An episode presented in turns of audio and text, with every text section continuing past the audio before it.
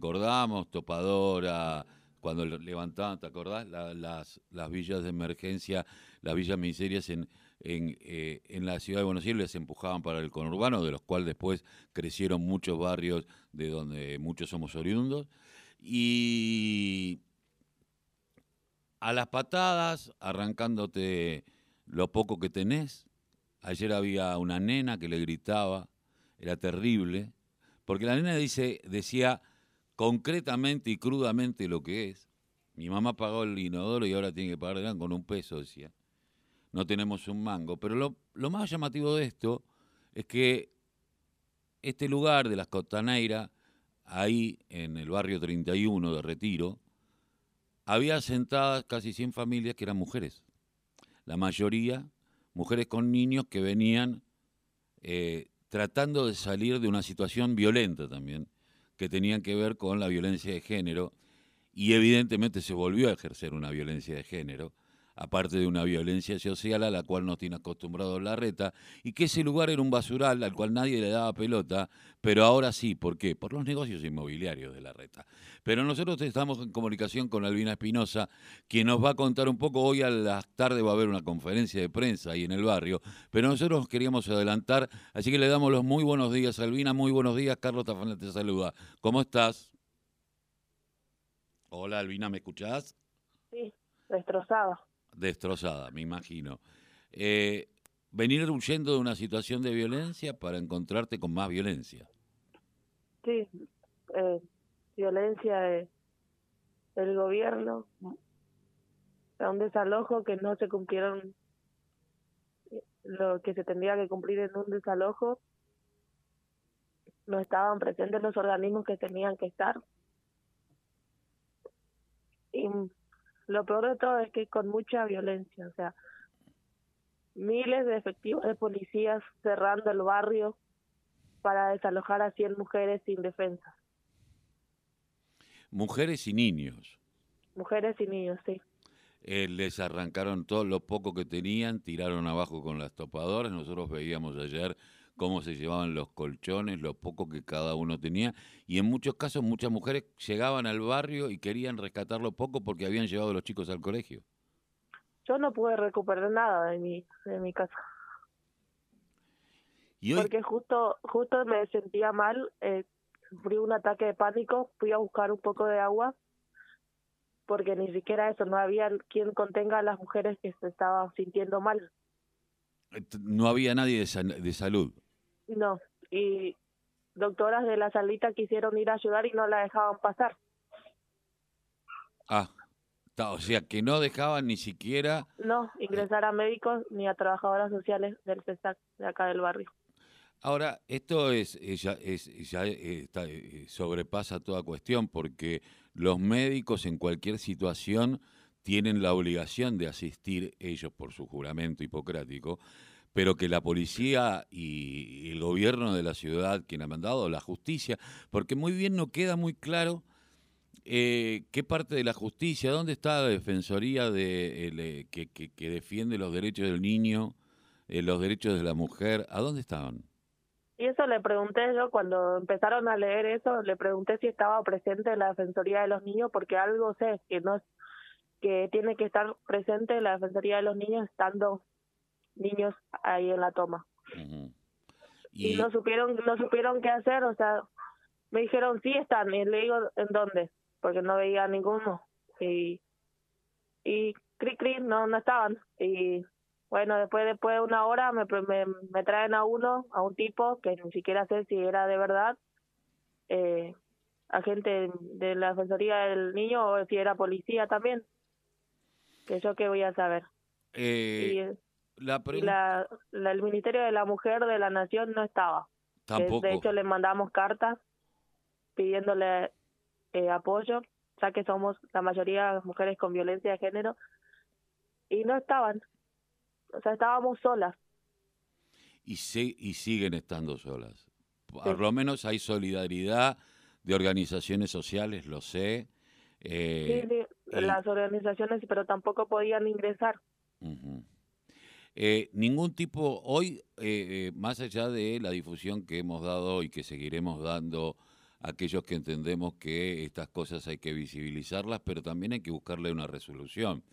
Porque no es que estamos hablando de miles de personas, sino que estamos hablando de 100 familias de mujeres con vulneradas por la violencia de género, vulneradas por la situación en donde se vivía y vulneradas nuevamente eh, porque en vez de dar una respuesta, la única respuesta fue palos, topadora y... Y quemando las casas.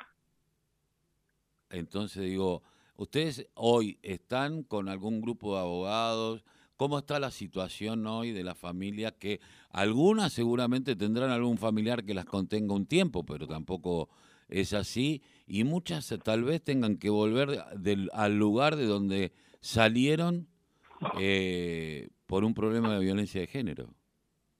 Sí, contábamos con un abogado que es de una de las organizaciones, pero ahora nos preocupa más nuestro compañero que está preso, entonces se está encargando de eso. ¿Quién está, quién está compañero. Le pegaron a un compañero y se lo llevaron preso. Eh, ¿En qué comisaría están? ¿Saben cómo está? Está acá en Comodoro Pi. Ah, eh, directamente en Comodoro Pi. Eh, ¿El nombre de, de, de, ese vecino? Se llama Omar. Omar. Omar está preso y desde ayer. Sí, desde ayer. Ahora, eh, ¿qué otras? Eh, hoy. O sea, preso por defender los derechos de sus hijos. Ahora, eh, bueno, yo me imagino de pasar por esa situación. Eh, hay muy pocos que se ponen los zapatos del otro eh... Sí, o sea, es, disculpa, eh, es fácil, bueno, teniendo acá ponerle la gente del barrio, algunos tienen sus casas, tienen sus viviendas, bueno, no se ponen en el lugar del otro. Uno teniendo las cosas, no hay muy poquito lo que se ponen en el lugar que no tienen. Pero eh, ayer, ayer 170 niños se quedaron sin un techo ¿Cómo le sacás ese trauma que vivieron ayer? Sí, aparte de la violencia con la que ven, primero que venían muchos de ellos de una violencia intrafamiliar que ya te marca. El hecho de eh, no tener, eh, de ser eh, de los sectores populares también te marca, lamentablemente, en esta sociedad injusta y desigual. Pero después, cuando crees que empezás algo nuevo, ves que tu mamá la, labura todo el día, que hace lo que puede, que vende desde empanadas a ir a trabajar a una casa de familia por dos mangos con 50, porque ni siquiera la blanquean, con el hecho de que no te dan laburo por donde vivís, eh, y encontrarte con que un día viene la policía y dices, a ver, ¿por qué te saca todo? Sí, o sea... Después piden que los chicos no, no tengan odio, lo generan ellos. O sea, ayer se violaron todos los derechos, o sea, todos los derechos de nosotras las mujeres que estábamos ahí, de los niños, y ellos se paseaban como payasitos ahí. eh, la pregunta es, ¿hoy alguien se comunicó con ustedes? No, ninguna. ¿De Nación tampoco? Tampoco. Yo ayer pedí psicóloga y ahora van a ver si me dan turno para esta semana. ¿Vos tenés niños? Sí. ¿Cuántos? Tres. Que hoy, ¿Y hoy dónde estás viviendo? ¿Dónde, estás, ¿Dónde pasaste la noche? En el lugar donde alquilo para trabajar, porque yo alquilo un, un una piecita tres por dos para vender comida. Sí, que se llaman eh, tentaciones. Y, y acá dormimos, ahora lo llevé a la escuela y yo voy a empezar a trabajar. Eh, bueno, esperemos que esto tenga una pronta resolución. Ustedes se dieron a llamar las mujeres. ¿Cómo, cómo es el nombre que, le pusieron a la que, o le querían poner al barrio? Porque, bueno, en su gran mayoría eran mujeres solas. La fuerza de las mujeres. La fuerza de las mujeres. Eh, se acercó. Porque las casitas las construimos nosotras, salimos a rebuscar las maderas nosotras. Pocos hombres ahí en el barrio, ¿no? Sí, en la toma había pocos eh, estas eran dos hectáreas que eran un basural.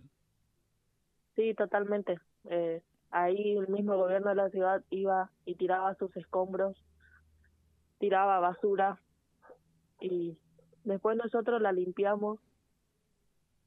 Cuando ya estábamos viviendo ahí, como regalo de que se cumplían tres meses, nos mandan a topadoras y nos derrumban todo. Ustedes sueños, venía- los sueños. Los niños pasaron ahí día del niño, los, sus vacaciones la pasaron ahí, o sea, pasaron, pasamos todo ahí. y, y ustedes venían haciendo algunos tipos de trámite con el gobierno de la ciudad para ver de qué manera poder empezar a resolver la, la situación dominial del, del, del barrio. Porque son terrenos fiscales.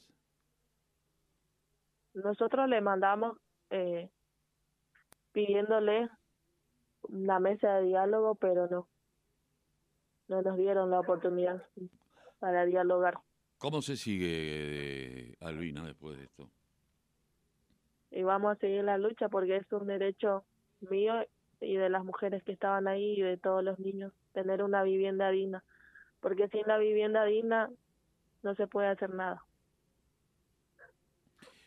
Hoy a las, así también como dije que los niños tienen derecho a una educación también, pero que no nos quiten lo principal, que es la vivienda digna, un techo y comida, porque desde que empezó la toma, comedores de, del PRO nos sacaron la comida, o sea, dejaron de darnos la comida o en sea, los comedores. Sí, no ni siquiera tienen asistencia del Estado de la del gobierno de la ciudad de Buenos Aires para eh, asistir a- a los propios vecinos que están en un momento, a lo mejor unos peores que otros, están todos mal, pero bueno, hay algunos que están peores.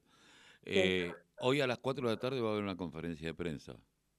sí, ahí donde donde era la toma ahí en la enfrente. Bueno, esperemos que si hizo algún legislador de la, de, de la ciudad de Buenos Aires, ¿alguien se acercó? Creo que se acercó una legisladora, pero no no sé de qué es. Bien. Legisladores nacionales tampoco. No, eso creo que no es. Una vergüenza. Ver- realmente nos da vergüenza a todos eh, esta situación. Bueno, desde aquí nuestra solidaridad, vamos a seguir el tema hasta las últimas consecuencias. Y Eh, y bueno, ya tenés el teléfono de eh, mi teléfono, así que cualquier cosa que suceda, estamos en comunicación. Te agradezco mucho eh, que hayas salido para la radio de la Unión Nacional de Clubes de Barrio. Eh, sabemos de qué se tratan estas historias y contás con todo nuestro apoyo. Muchísimas gracias, Albina. a ustedes. Hasta luego. Albina. Espinosa, una de las víctimas de la reta. Es una víctima de la reta. Es una víctima de la voracidad del PRO. Y sigue ganando, ¿no? 147 chicos ayer se quedaron sin techo. Así de corta. Bueno, ella alquilaba un lugar de 2 por 2 para poder vender. ¿Vos sabés lo que es 2 por 2 Tenés que vivir con tres pibes vos, más todo lo que tenías para vender.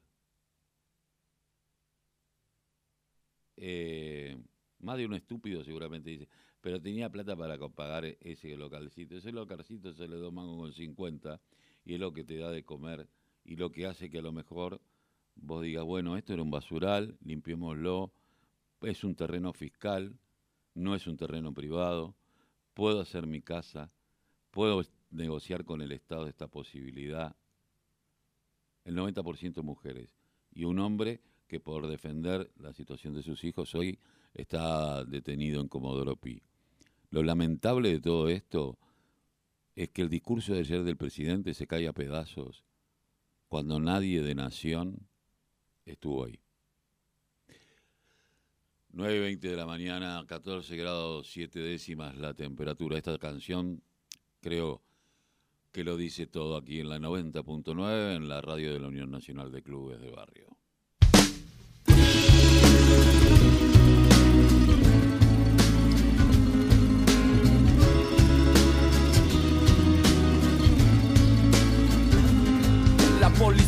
Te está extorsionando.